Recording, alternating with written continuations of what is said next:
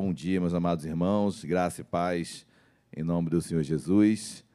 Amém. Quero pedir aos diáconos, irmãos, irmãs que estejam aí fora, todos possam entrar.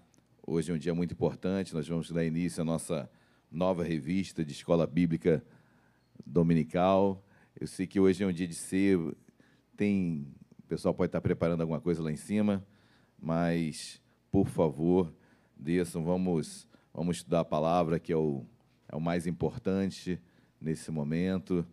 Amém, queridos? Vamos colocar de pé, vamos orar? Essa primeira oração nesta casa, vamos colocar esta manhã na, na presença de Deus. Deus amado, nós queremos te louvar, te agradecer. Obrigado por esta manhã que tu nos concede, manhã de ensino, manhã de crescimento espiritual, crescimento da tua palavra. Conhecereis a verdade, João 8,32 diz isso: conhecereis a verdade, a verdade vos libertará. João 17, 17 diz: santifica-os na verdade, a tua palavra é verdade. Então, por isso, meu Pai, nós nos santificamos na tua palavra. Quanto mais o conhecemos, mais santificados nos tornamos. Então, venha nos ensinar, porque a ignorância separa o homem de ti, mas nós queremos ser conhecedores mais e mais para nos aproximarmos mais e mais de Ti. Deus abençoa os que aqui estão, abençoa aqueles que nos acompanham agora online, aqueles que estão se deslocando até aqui, trazem paz, em segurança e nos dê um amanhã, um estudo e um culto logo a seguir, abençoados. Em nome de Jesus, amém e amém. Podem se sentar. Queridos, é, vou pedir a gentileza, o, o decano está com algumas revistas de EBD, então você que não tem a sua, ele estará distribuindo e logo em seguida, após, após, a, após a, a aula, você acerta ali com o decano mesmo na livraria, tá bom? Mas para que ninguém fique sem a, a, revista nesse início de escola bíblica, tá bom? Então já pode pegar a sua e depois você acerta com, com o decano. Nós estamos partindo de uma nova revista. Eu quero explicar a ausência do meu querido missionário Flávio, que é o titular desta desta escola bíblica dominical. O missionário Flávio ele está a trabalho, está muito envolvido em um, em, no seu trabalho em si no tribunal. Então, vários tribunais estão passando por uma, uma reforma no Brasil inteiro. Então, ele, como é o, ele é o titular da. Ele fica, ele assessor, assessora diretamente o juiz aqui no, aqui no TRT. Então, ele está preso realmente nessa, nessas demandas. Então, esse domingo e no outro também ele não poderá estar. No outro domingo será o missionário, o missionário Alexandre, que estará aqui substituindo. Então, mas eu fiz questão de dar essa primeira aula, queridos, é, porque é, é início de toda a revista. Eu vou colocar isso como, como um norte, é, independentemente da, da, do missionário Flávio estar aqui. Eu sempre estarei dando as primeiras aulas das revistas novas. Eu creio que seja importante eu estar falando um pouquinho sobre elas. Olha, essa primeira aula foi o bispo que, que a fez, nosso bispo Martinho Lutero, Semblano. Ele faz a lição 1, lição 4.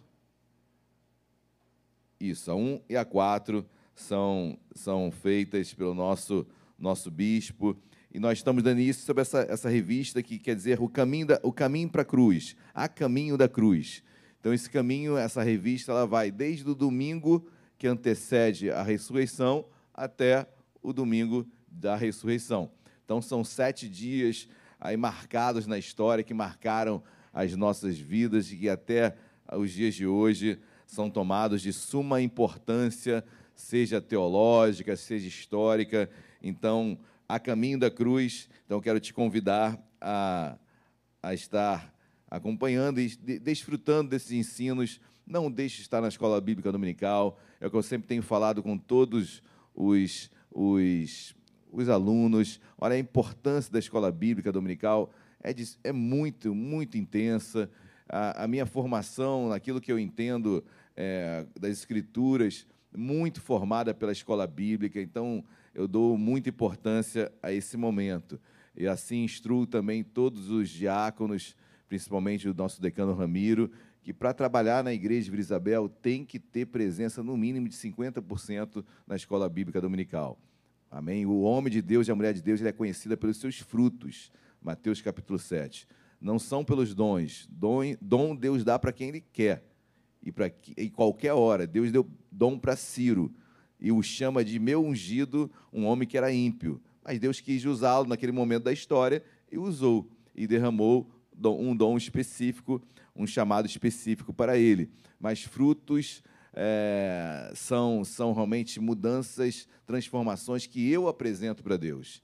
E aí parte de mim. Então, isso deve ser algo é, perene em nossas vidas, amém? Devemos frutificar.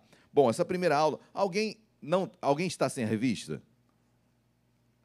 Alguém está sem, levanta-se a mão, quem está sem revista. Então, todos estão com revista? Tá bom. Glória a Deus. Então, vamos acompanhar a revista, queridos. Importante nós estarmos acompanhando folha a folha.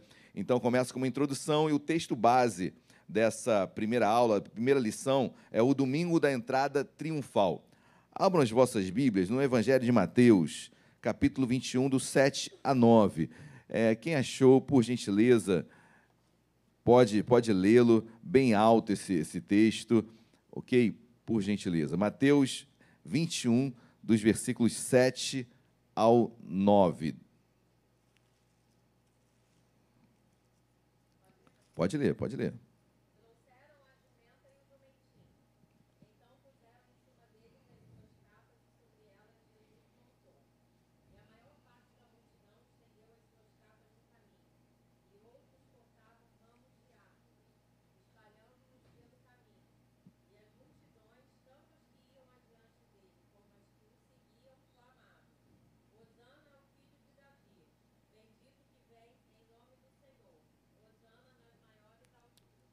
Amém. Então, essa entrada, o título da lição é O Domingo da Entrada Triunfal, a entrada triunfal de Jesus em Jerusalém. Importante nós fazermos um, um, um introito para essa entrada, essa, como se deu essa entrada. Nós sabemos que Jesus nasce em uma, em uma cidadezinha. Em que cidade Jesus nasceu? Belém, né? Então, essa cidade, Belém, Jesus ali nasce. E qual foi o porquê de Jesus nascer em Belém? Levando em consideração que sua família toda crescera em Nazaré. Sua família é de Nazaré.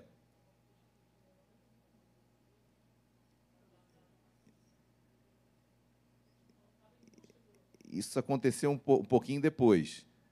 Mas já, o censo, né? Houve um censo, o imperador romano. Diga-se, meio, quer falar? Também, também. Aí foi mais profundo ainda, Simei, realmente tem o cumprimento da profecia, mas é, o cidade de Davi também foi feito um censo, né? O imperador romano César Augusto ele coloca um censo para todo o Império Romano.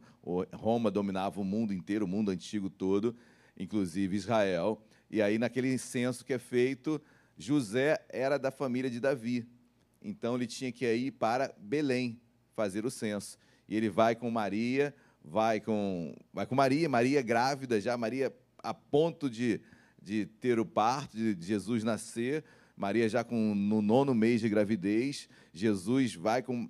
Jesus, José vai com Maria até Belém, uma caminhada dura. Vocês sabem que é, Israel é, sobe e desce o tempo todo, sempre, o tempo todo subindo e descendo. Então, o quanto esses homens andaram, porque eles saíram é, quanto José e Maria andaram, porque eles estavam em Nazaré, que fica na Galiléia, e foram para a Judéia, onde fica Belém. Certo é que Belém é quase limite ali, limítrofe entre, entre Galiléia e entre norte e sul de Israel. Mas foi uma boa caminhada, porque da Galiléia, queridos, Galiléia é uma região muito inferior. Seguindo o Mar da Galiléia, você vai dar no Mar Morto, que é a região mais baixa da terra, ou seja, região mais inferior da terra é o Mar Morto, cerca de 400 metros abaixo do nível do mar. Ou seja, eles saíram da Galiléia, uma região bem baixa, e subiram para a Judéia. Ou seja, uma caminhada é, difícil para uma, uma, uma, mulher grávida com, no nono mês. Então, ela já chega ali em Belém a ponto de, de, de Jesus nascer, e eles param ali numa gruta onde os pastores guardavam os seus, o seu gado, e ali Maria nasce em Belém. Então, Maria nasce em Belém, depois eles retornam para. Na verdade, depois acontece que o que Sheila falou da perseguição, Herodes manda matar todos os meninos né, judeus que haviam nascido, e ali um anjo aparece para José e para Maria, incentivando, ou melhor, direcionando-os para irem para o Egito. Eles vão ao Egito até que Herodes morre. Quando Herodes morre, o anjo novamente aparece para José e Maria: olha, podem voltar agora para a sua cidade e voltam para Nazaré.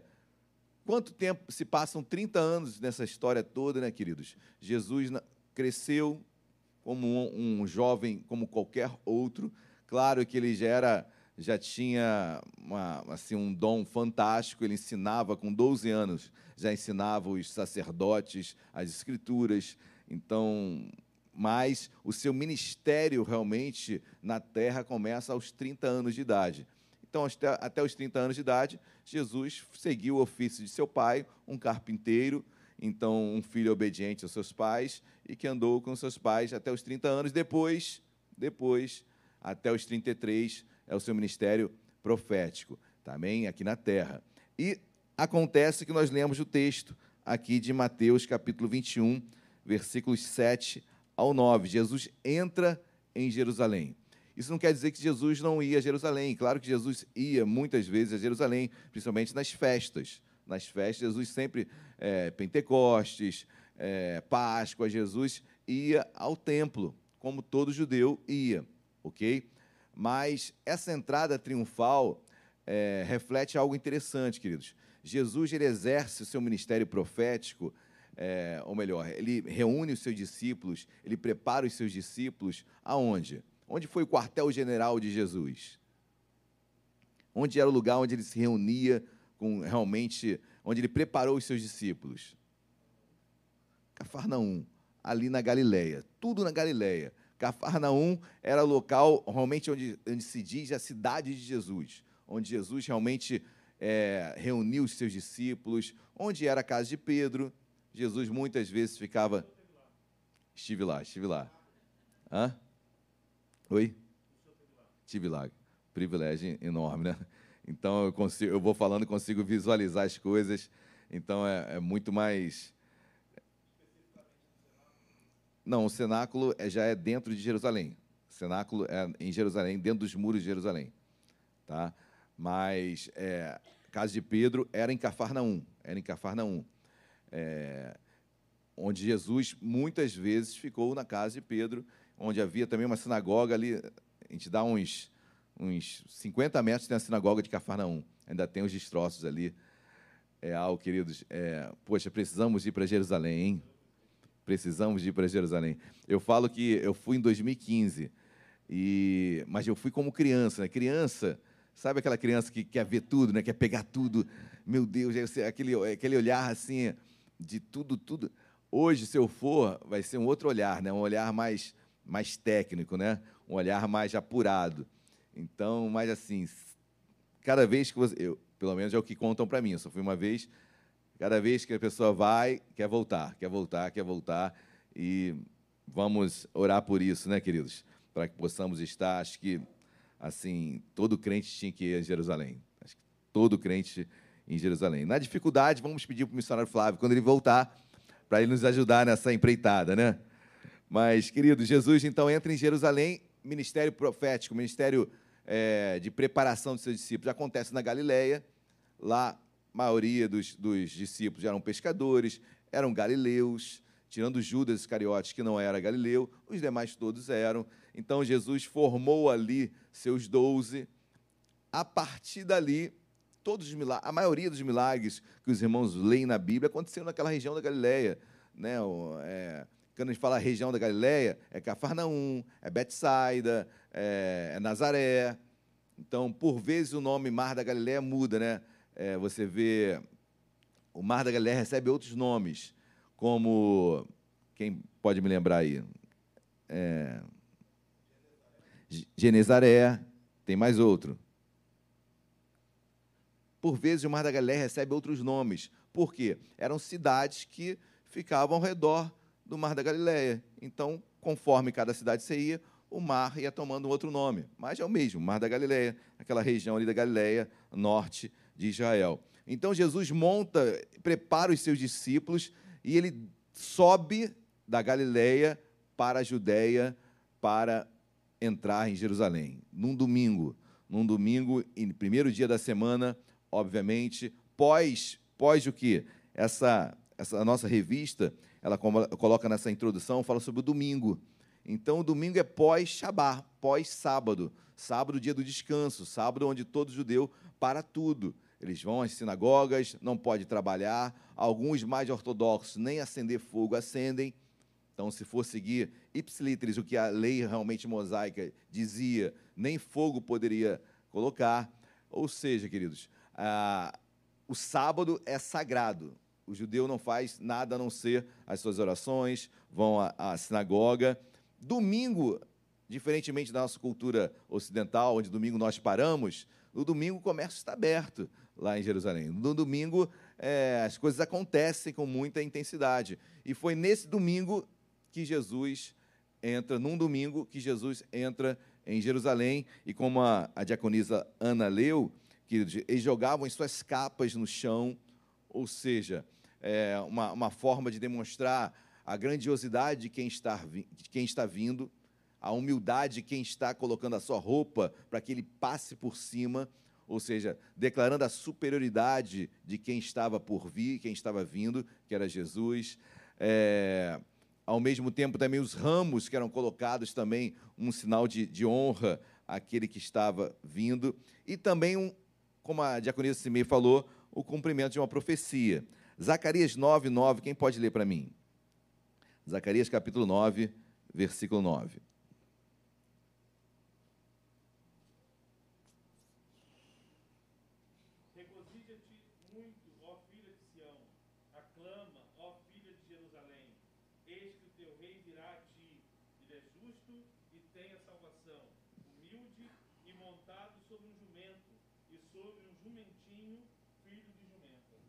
Amém. Então, é, já Zacarias já profetizava sobre a vinda do Messias, como ele viria, e assim como a diaconisa Simei falou, assim Jesus veio, montado em um jumentinho. Jesus poderia vir montado em um cavalo? Poderia ou não podia? Poderia. Poderia. É, mas aprove, tanto profeticamente como de fato ocorreu, ele vir num jumento que tem um simbolismo enorme, né, queridos? É o ponto 2 aqui da revista, é, principalmente expressando uma humildade. E já demonstrando, não apenas a, a humildade no sentido de. É, humildade eu sempre entendo no sentido de simplicidade, queridos. Jesus sempre foi simples. Jesus sempre buscou demonstrar simplicidade. Isso é humildade, ser simples. Amém? A humildade não está na questão de ter ou não ter dinheiro. A humildade está na questão da simplicidade, e assim Jesus procurou demonstrar desde já, vindo montado em jumento. É um contraponto aos soldados romanos, montados em cavalarias, é, ou seja, já demonstrando qual o reino que seria preparado, que seria colocado por Jesus. Já deixa bem claro a diferença entre o reino de Roma, o reino da terra, e o reino espiritual. Digam.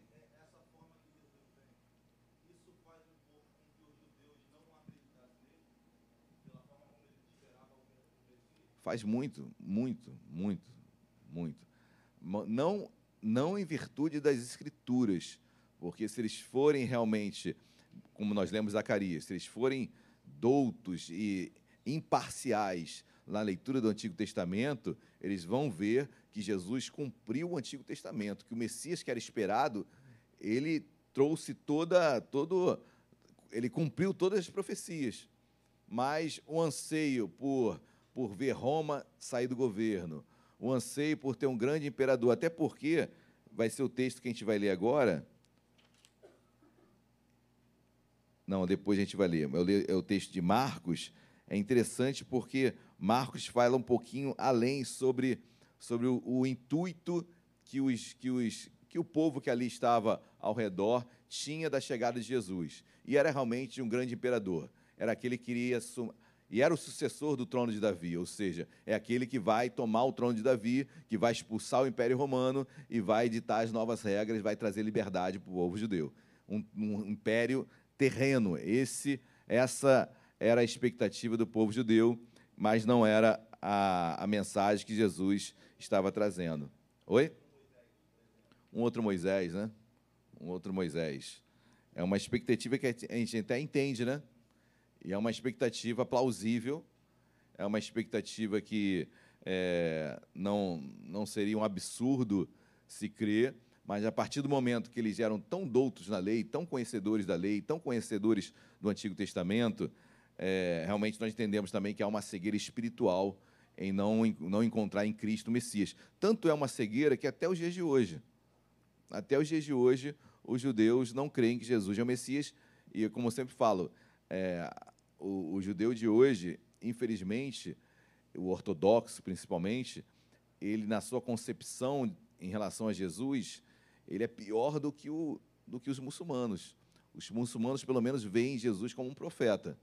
Não o Messias, mas um profeta. Os judeus, queridos, nem como profeta, é um impostor. Jesus é um impostor. Então, é, é muito mais complicado essa seara quando a gente fala em relação à leitura que os judeus faz sobre, sobre a vida de Jesus. Ok? Bom, estamos no ponto 2, o ensino da humildade. Então, como Jesus veio humilde, é, sentado no, num jumento, montado no jumento, melhor dizendo, assim ele veio. Mateus 23, versículo 12. Quem pode ler, por favor? Queridos, fiquem à vontade, tá bom? Para me interromper. Não me permitam que eu fique falando, não, por favor. Mateus 23, 12.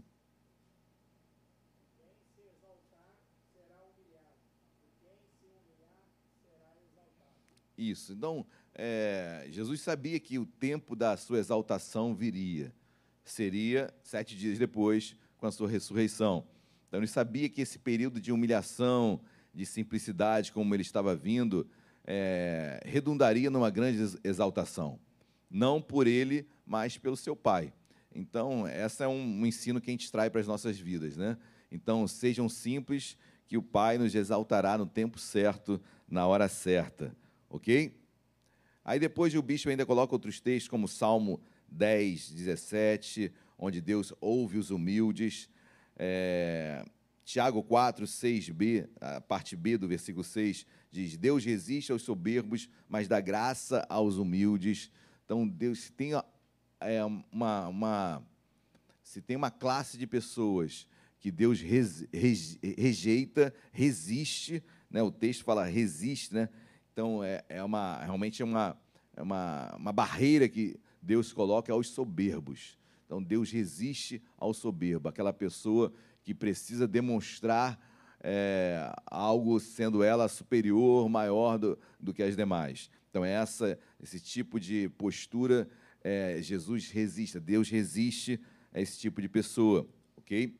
Salmo 25, versículo 9, também outro texto que fala sobre Deus da graça aos humildes. Terceiro ponto da, da lição fala sobre o ensino de que a religiosidade pode inibir a espiritualidade. Por favor, quem pode ler Lucas 19, do 39 ao 40?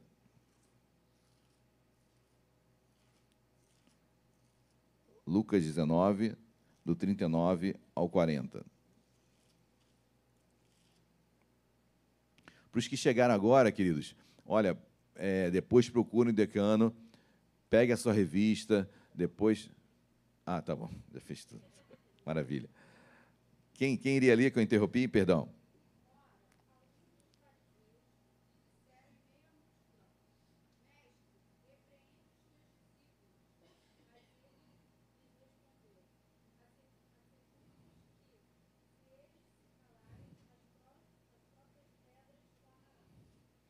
Interessante, né, queridos? Porque Jesus está entrando em Jerusalém e todo mundo glorificando, Osana, Osana, quer dizer salve, salve, né? Então, Osana quer dizer salve-nos, salve-nos, um povo pedindo uma salvação, é, bendito, bendito, feliz, feliz, e começa a exaltar, mas os discípulos começam, na religiosidade deles, olha, Senhor, mande que parem de falar, porque está um alvoroço aqui, ou seja, a religiosidade nos, nos coloca numa, numa, num formato onde todo mundo tem que ser igual, né?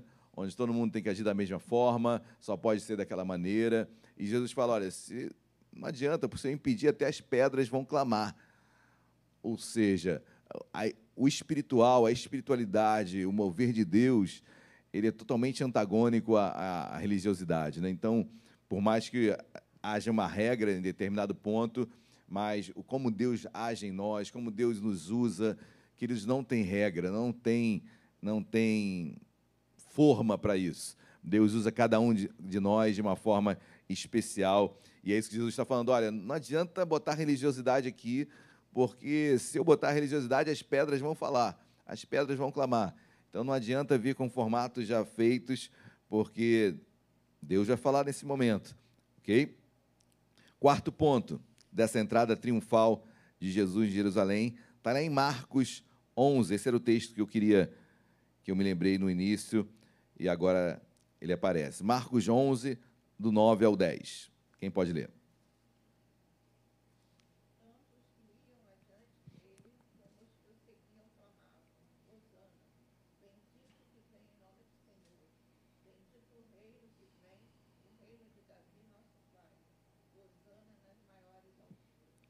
Perfeito. Olha o finalzinho, né? O finalzinho diz: é, o reino que vem, o reino de Davi, nosso pai. Então, a expectativa que, os, que o povo tinha, que os próprios discípulos, porque ainda estavam é, sendo moldados por Deus, era de que um reino que vem de Davi, nosso pai, um reino terreno, um reino de, de imposição, de expulsão do Império Romano. Essa era a expectativa, não havia outra expectativa é, que não fosse essa para o povo. Povo estava oprimido, queridos.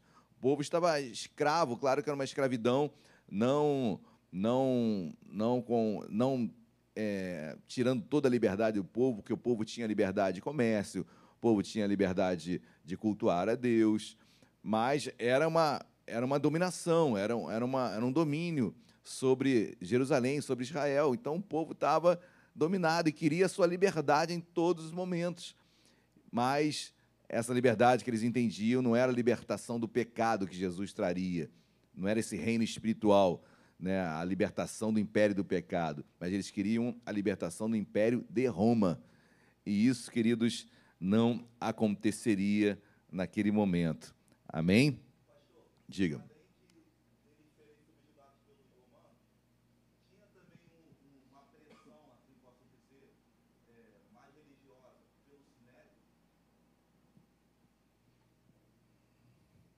O, sinédrio exigia do, do povo, era, era um sinédrio corrupto, né? sinédrio totalmente corrupto, um sinédrio onde não, não buscava a espiritualidade do povo, mas só usurpar cada vez mais dinheiro, dinheiro, dinheiro do povo. Então, o sinédrio totalmente envolvido pela política. Então, o sinédrio, os irmãos sabem, eram 71, 71 pessoas que se reuniam, anciãos, fariseus, que se reuniam para decisões. É, Sinédrio é como se fosse uma, um Supremo Tribunal Federal da nossa época. Então, o Sinédrio julgava causas religiosas, causas do seu povo, ok? Causas é, de delito, por exemplo, civil, era questão de Roma, Roma queria resolver. Mas questões religiosas era o Sinédrio que resolvia. Mas era um Sinédrio totalmente corrupto, totalmente impregnado de, de corrupção, de falsidade. Então, a imposição que o Sinédrio colocava sobre, sobre, sobre o povo, essa pressão, sim, o Sinédrio é, pressionava muito o povo para ter esse entendimento de uma libertação do Império de Roma. O Sinédrio, por muitas vezes, o Sinédrio era batia de frente com, com, com o procurador de Roma. O imperador era César Augusto. Na época de Jesus, o procurador era Pôncio Pilatos, aquele que representava Roma em Jerusalém era Pôncio Pilatos. Então, por várias vezes, o Sinédrio batia de frente com Pôncio Pilatos, não no sentido de, de não tinha bobo ali, não tinha ingênuo, né? cada um no seu interesse, cada um no seu interesse. Se Pôncio Pilatos também fizesse o que o Sinédrio queria, poderiam viver os dois ali tranquilamente, lado a lado. Então, o Sinédrio não queria uma libertação, o Sinédrio queria, sim, a sua liberdade de fazer, infelizmente, momento que ele vivia, suas corrupções e ter a sua religiosidade ali livre, né, de cobrar, porque o povo já, já tinha o quê?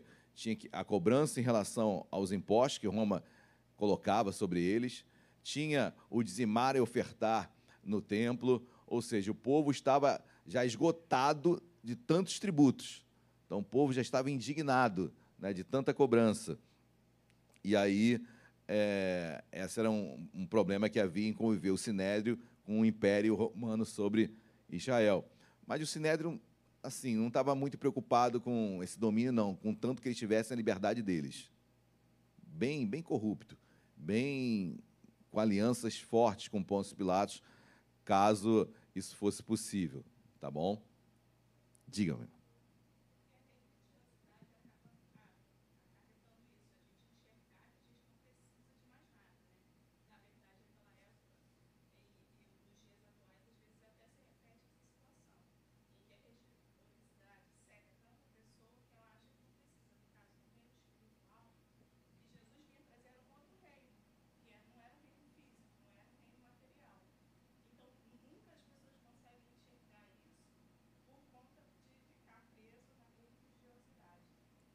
Perfeita, é o, igualzinho que todo, todos passam nos dias de hoje. Né? Nós estamos muito presos a uma, a uma religiosidade no sentido de que é, se eu estou ouvindo a igreja, se eu venho aos cultos, então as coisas têm que ser positivas sempre para mim. Né? Eu tenho que conquistar, eu tenho que ganhar, eu tenho que vencer. Eu não, passo, passo, não preciso passar por problemas, por dificuldades. Acho que foi na quarta-feira, não, foi domingo passado. Domingo passado eu preguei, preguei no aniversário da Igreja dos Macacos. Né? E eu falei. O que eu falei, gente? Eu falei algo a respeito do que você está falando. É, deixa eu me lembrar. Mas foi, foi algo. Bom, eu não vou me recordar literalmente o que foi o que eu disse, mas era muito a respeito disso. Né? Na nossa religiosidade, a gente está preocupado em, em cumprir regras e como se, ao cumpri-las, eu estou colocando Deus na parede Deus tem que fazer. Né? E, e não, não é bem assim, né, queridos? Nós, nós... Ah, lembrei, lembrei. Não, acho que não foi, acho que foi Macacos que eu falei isso, não. Acho que foi quarta-feira passada aqui em Vila Isabel. Foi quarta-feira em Vila Isabel. Quarta-feira no culto de Vila Isabel. É... O que é ser feliz? O que é a felicidade? O que é a felicidade? Aí a gente vai elocubrar aqui, cada um vai falar sobre uma coisa que precisa, que ah, quando isso acontecer, olha, eu só quero ser feliz porque eu preciso dessa. E quando a maior felicidade, eu só vou entender felicidade de fato, se eu sou feliz ou não, eu estou falando de homens espirituais, amém? As coisas espirituais se discernem espiritualmente, ok? Então, felicidade em Deus eu só entendo quando eu compreendo o propósito de Deus na minha vida. O ser humano só será feliz quando ele entender qual o propósito de Deus para a vida dele. Sem isso, querido, você pode ter uma felicidade mundana, uma felicidade secular, mas em Deus, só quando eu entendo o propósito dele para a minha vida é que eu serei feliz. Só, só assim, só assim. Então, entenda o porquê e para que Deus te chamou eu preciso, o homem de Deus e a mulher de Deus precisa ser muito feliz, porque tem algo que ele, Deus já conquistou por nós. Você não vai para o inferno. Querido, isso tem que ser de tanta felicidade. Tem que chorar e se alegrar com Deus, o que estava destinado, porque antes de Cristo nós éramos filhos da ira. A ira de Deus estava sobre nós, porque nós carregávamos o pecado. Agora nós somos filhos de Deus. Mas sem Deus, queridos, todos são filhos da ira estão destinados ao, ao fim, estão destinados ao. Infelizmente, é, vão ser levados ao inferno quem não entregar a vida a Jesus. Então, tem que ser muito feliz, porque para o inferno eu não vou. É, eu entendo, eu me coloco também do lado daqueles que não são cristãos e vão pensar, pô, inferno, céu, coisa de mitologia, é coisa de blá blá blá, eu tenho que me preocupar com o meu dia. Queridos, isso são eles que pensam lá fora. Para nós, e biblicamente, céu e inferno é uma realidade, nós cremos. Eu vou para o céu, eu tenho que ser muito feliz. Isso já tem que ser um regozijo imenso dentro de mim. Eu não vou para o inferno. Então eu tenho que me alegrar demais com isso. Isso é ou não é felicidade? Amém? Amém, queridos? Isso é felicidade demais. Agora alguns vão esperar para ver, vão pagar para ver. Então,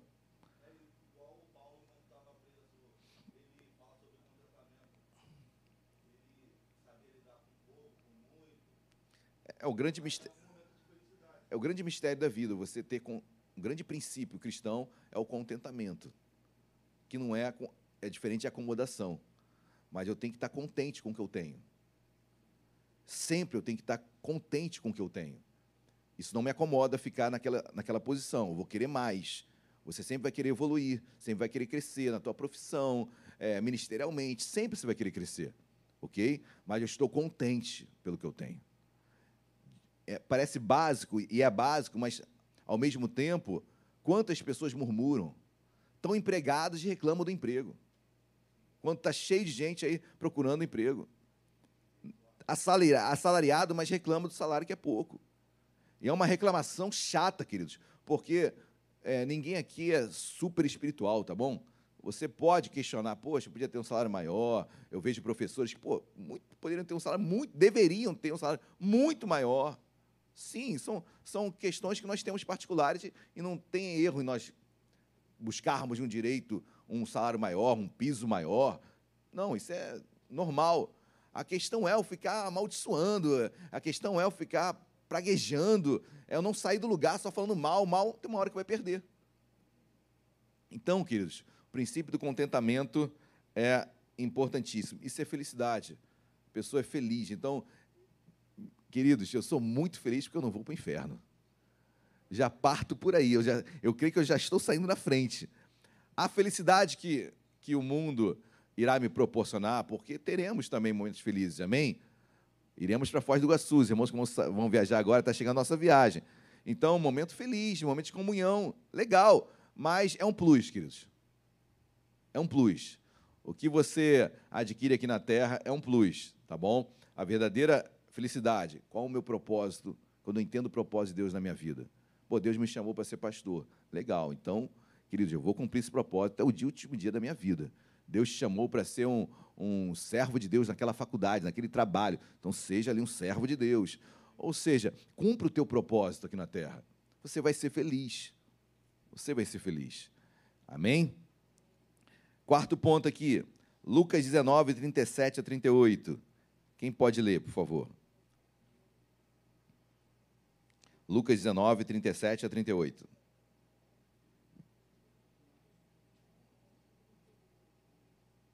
Um de cada vez, gente, para não dar problema, briga, por favor.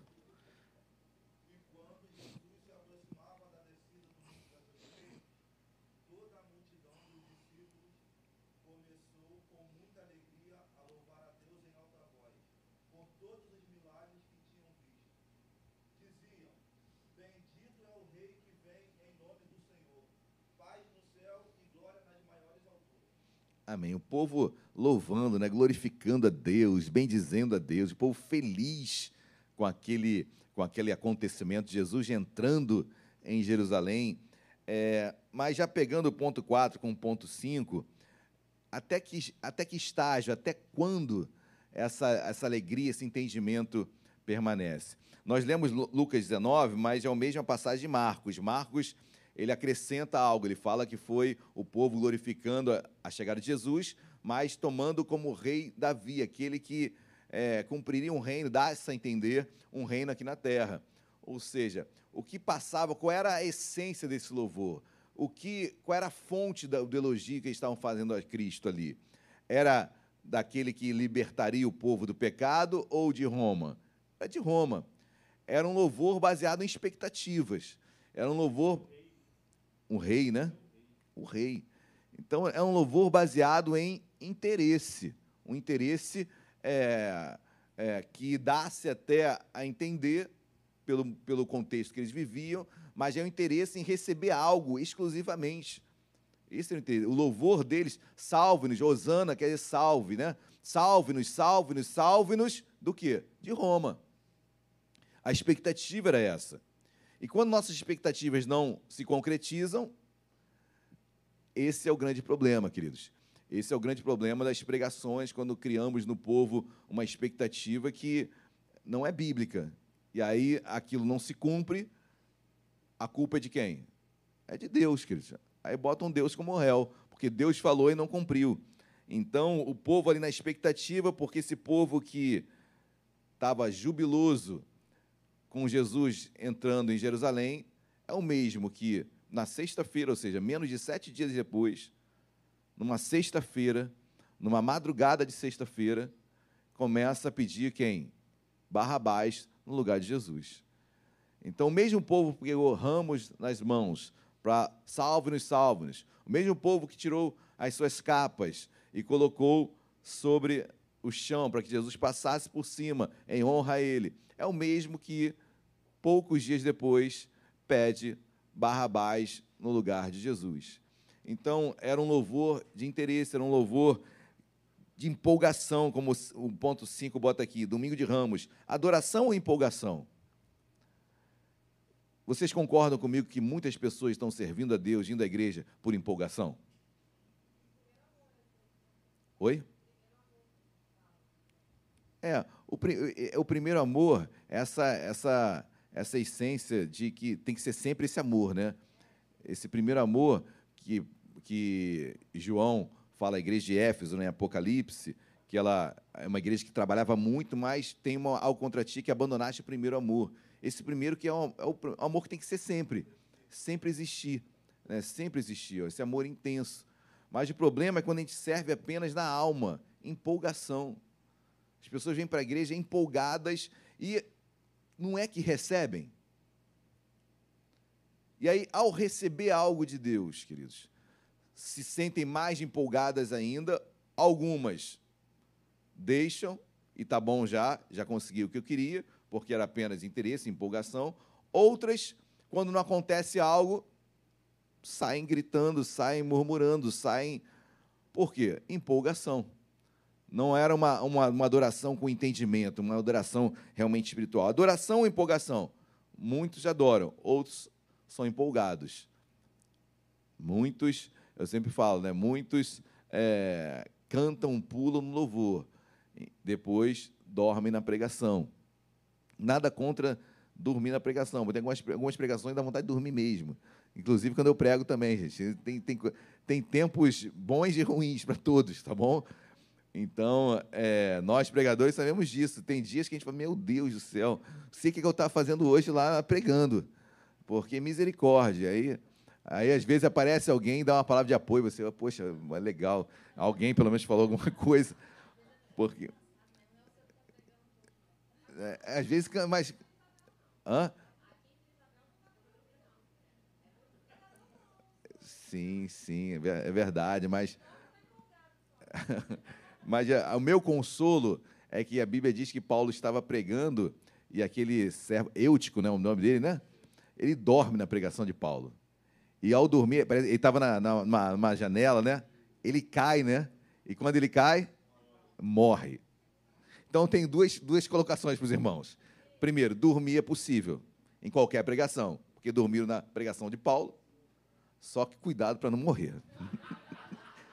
Uma grande possibilidade de você morrer, tá bom? Então, cuidado, vigia, tá bom? Mas, queridos, vamos voltar aqui, senão o tempo está acelerado. Então, esse domingo de Ramos, queridos, é, é, o domingo que a gente ainda tem essa cultura, esse costume, principalmente as igrejas católicas, quando chega o domingo que antecede a Páscoa, vocês não veem as igrejas católicas é, dando ramos, ramos. Então, por que, que a igreja, algumas igrejas evangélicas não fazem isso? Tem igrejas evangélicas que fazem isso também, tá bom? Porque é, a grande maioria não faz.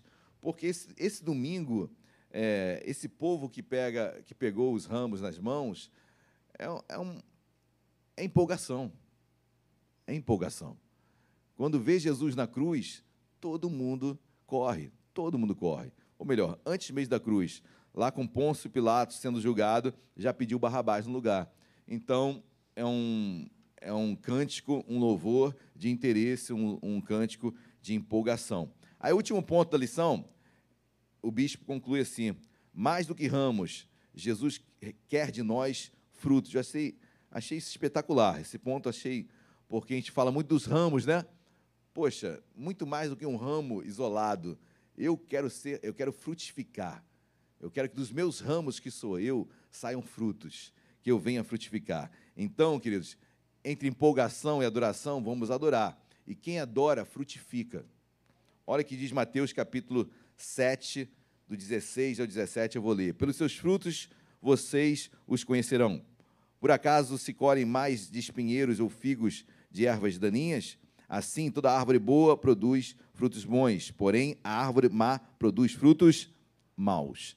Então, quer identificar se é adoração ou empolgação? Veja os frutos daquela pessoa. Se os frutos forem bons, está adorando. Se os frutos forem é, inconstantes, queridos, é empolgação, adoração. Se forem frutos totalmente maus, é só empolgação. Às vezes interesse, às vezes por acompanhar alguém, às vezes por, por estar na igreja, às vezes por prestar contas a alguém, às vezes. Mas eu creio nisso, queridos. Olha, é melhor estar na igreja empolgado do que não estar na igreja. Então, que esteja empolgado, deixa Deus trabalhar na vida dele, dela. Eu fiquei um bom tempo empolgado, gente. Eu fui para a igreja com muito interesse, tinha nada a ver com Jesus, não queria nada, queria só ter a Luciana de volta para mim, só isso. Só estava na igreja para isso, enganando na boa, tranquilão, só que é, malandro cai, cai rápido, né? Mas assim, aquilo que era malandragem, queridos, algo ficou no meu coração. Algo ficou no meu coração. Aí, quando o fruto da empolgação, que é um fruto mau, não veio, ou seja, a Luciana não voltou para mim, mas aí eu voltei para a igreja já não por aquele motivo, mas porque algo ficou no meu coração. Não é que eu gostei, caramba, gostei, brigando comigo, Pô, mas não é que a igreja é maneiro, legal? Então, aí Deus foi tratando, tratando, tratando, o resto dos irmãos já sabem. Amém? Queridos, então, olha, adquira a sua revista, A Caminho da Cruz. Esse tema é maravilhoso. Entraremos agora na segunda-feira, domingo que vem, segunda-feira, depois terça-feira, quarta-feira, quinta-feira, sexta-feira, sábado, domingo. Não percam cada dia. Isso eu tenho certeza. Existe um livro do, do bispo Roberto McAllister, que é o livro As Sete Palavras de Cristo na Cruz. Então, a introdução do livro dele são esses caminhos. É de segunda, é de domingo até sexta-feira. É a introdução do livro. Depois, o conteúdo do livro todo é baseado nas sete palavras de Cristo. Mas a introdução desse livro do bispo Roberto McAllister são esses dias que antecedem a sexta-feira. Eu creio que muito deva, ser, deva ter sido tirado daqui para, para esta revista, porque é um livro espetacular. Se você não tem esse livro, olha, as sete palavras de Cristo na cruz, adquira, porque é um livro fantástico. Amém? Vamos orar, queridos? Vamos colocar de pé, por favor, só mais uma vez. Vamos agradecer ao Pai. Deus amado, em nome de Jesus, obrigado por esse dia, por esta manhã. Saímos daqui, meu Pai, edificados, não empolgados, mas adorando a Ti, Senhor. Obrigado, meu Pai, porque adorar a Ti excede em muita empolgação. Empolgar é na alma, é no adorar espírito. é no espírito. Então, adorar Deus, então, adorar Deus independe das circunstâncias. Empolgar empolgar, é sim, depende, é totalmente, depende totalmente das circunstâncias. Nós estamos aqui porque Nós o adoramos, porque o adoramos. Certamente não somos, certamente não somos, é, não estamos ausentes, é, não estamos ausentes, queremos nos empolgar, queremos nos empolgar, adorando a Ti, adorando a Ti. Deus, queremos ter empolgação, Deus, queremos ter empolgação, em adoração, da adoração da mesma forma. Queremos adorar a Ti, queremos adorar a Ti na alma, empolgados, espírito adorando a Ti. Por que não, Senhor? Por que não? Então nos ensina, nos encoraja cada vez mais, cada vez mais a caminharmos, a frutificarmos para Ti, porque a frutificação define Senhor, a quem define nós servimos. a quem nós servimos. Abençoa cada abençoa irmão, cada irmão que aqui esteve, abençoa ser com abençoa culto, ser com dentro de alguns instantes, dentro de alguns instantes, seus lares acompanharam, já acompanharam culto, e acompanharam o culto dentro de alguns instantes. Abençoa-nos, Deus. Abençoa-nos, em nome de Jesus. Em nome de Jesus. Amém. Amém. Vamos dar uma salva de palmas para Jesus. Salva de palmas para Jesus. Glória a Deus. Glória a Deus.